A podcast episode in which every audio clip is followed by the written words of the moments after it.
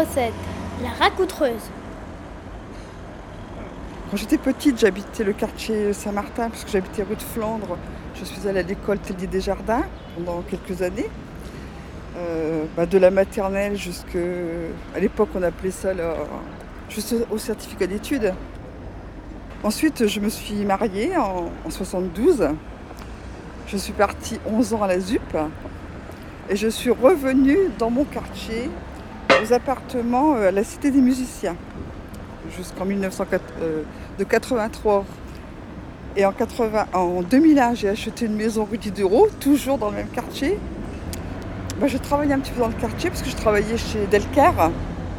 Delcar, on faisait du, tissu, ça s'appelait aussi Delcer. J'étais racoutreuse. C'est un métier qui n'est pas connu, mais c'est on raccommodait les petits trous dans, les pièces de tissu. J'étais visiteuse aussi, je contrôlais. Alors c'était un métier, euh, on travaillait beaucoup euh, pour l'armée, on travaillait aussi beaucoup pour, euh, à l'époque, Peugeot, Citroën, qui recouvraient leur siège voiture avec des, tissus. Ça se fait toujours. Hein. Et puis bah, plus ou moins, il y avait des petits défauts, des petits trous, il fallait les raccommoder. J'étais ouvrière. Et la vie ouvrière, je pense que euh, c'était beaucoup mieux que maintenant. C'était quand même plus zen. Parce que moi, bon, je ne travaille plus depuis 2000. Euh, Mais quand j'entends les gens parler de leur travail, où c'est quand même c'est dingue parce que faut toujours aller plus vite, faut toujours aller plus vite. Tandis que nous, finalement, bah, on s'est toujours plus ou moins plein, mais on avait la belle vie.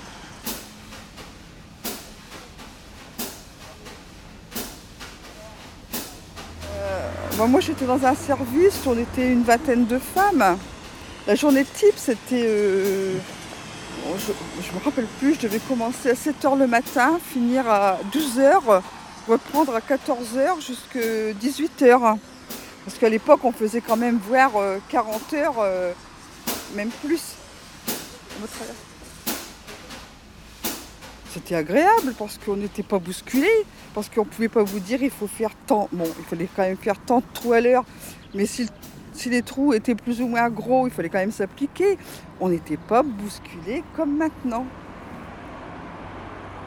C'était fabriqué euh, à l'usine, le tissu. Il y, avait des, il y avait des très gros métiers où on fabriquait le tissu.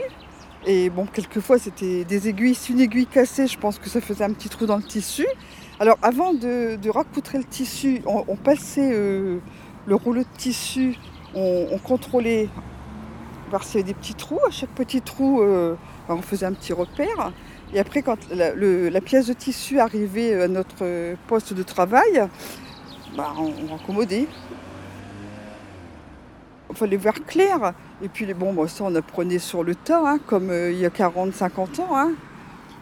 Je pense qu'une fois qu'on fait quelque chose qui nous plaît, euh, ça vient quand même assez rapidement quoi. Aujourd'hui on me dit tiens j'ai un petit trou là il faudrait tu peux pas me le réparer euh, moi je répare facilement quoi. Si j'ai les outils pour hein, parce que ça ne se fait plus tout ça. Malheureusement bah, un jour ils ont décidé de, livrer le tissu avec les trous et j'étais licenciée. J'étais licenciée en 73. Et là, j'ai quitté euh, bah, mon quartier pour aller travailler à Arly, chez une élec. Alors là, on faisait des, disjoncteurs. Là, c'était plus délicat parce qu'un bout de tissu, même s'il est abîmé, c'est pas grave. Mais quand on fait un disjoncteur, il faut, faut pas que ça soit abîmé hein, parce que la vie des gens en dépend quand même. Hein. On travaillait quand même pour des centrales nucléaires.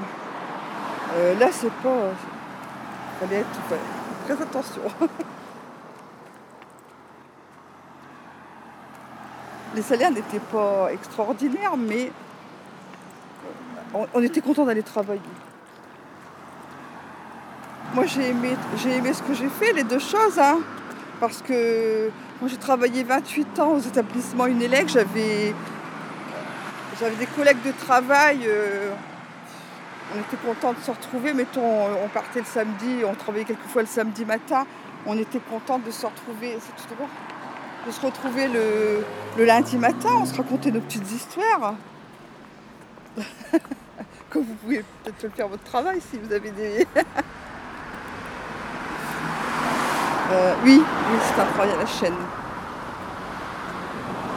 Mais je pense que c'était pas les mêmes chaînes que maintenant. Quand j'ai quitté en 2000, déjà l'ambiance. Euh, bon, pareil, j'étais licenciée hein, parce que notre usine a fermé pour délocaliser en Pologne. Ça fait mal au cœur, ça. de toute façon, je pense qu'il ne faut plus penser avant. C'est fini, il faut penser maintenant.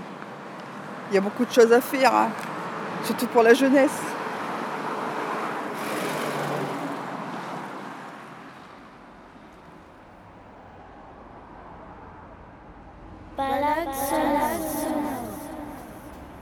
Euh, on peut la voir quand on remonte un petit peu la rue du Docteur Cordier. Elle est à l'intersection de la rue du Docteur Cordier et de la rue de Picardie. C'est ce qu'on appelait encore il y a peu l'usine Delcar. Mais à l'origine, c'est euh, la filature de Monsieur Hugues, une grande usine telle qu'on les faisait à l'époque. Ce qui est intéressant, c'est que tout le quartier autour va se développer grâce et par ces usines, c'est-à-dire qu'on voit aujourd'hui tout, le faisceau de maisons, rue de Picardie, rue de Flandre, rue Robert de Massy, ainsi de suite, euh, rue d'Amiens, toutes ces rues-là, tant qu'il n'y avait pas l'usine, n'existaient pas. Petit à petit, les maisons s'installent, et puis après, on va construire l'école, Xavier Aubrier, ainsi de suite. La guerre 14 arrive, et en fait, on est très très proche du front, et on le voit sur les photos aériennes prises en octobre 18. En fait, là, c'est lunaire. Hein. Euh, les usines ont été vraiment laminées par les, bombardements. Souvent, on pense à la crise industrielle des années 50, 60, 70, mais en réalité, le textile euh, à Saint-Quentin souffre bien avant, parce qu'après la Première Guerre mondiale, certes, toutes ces usines se reconstruisent, elles bénéficient en des dommages de guerre. Les Allemands doivent payer la reconstruction, et notamment la reconstruction industrielle des zones touchées.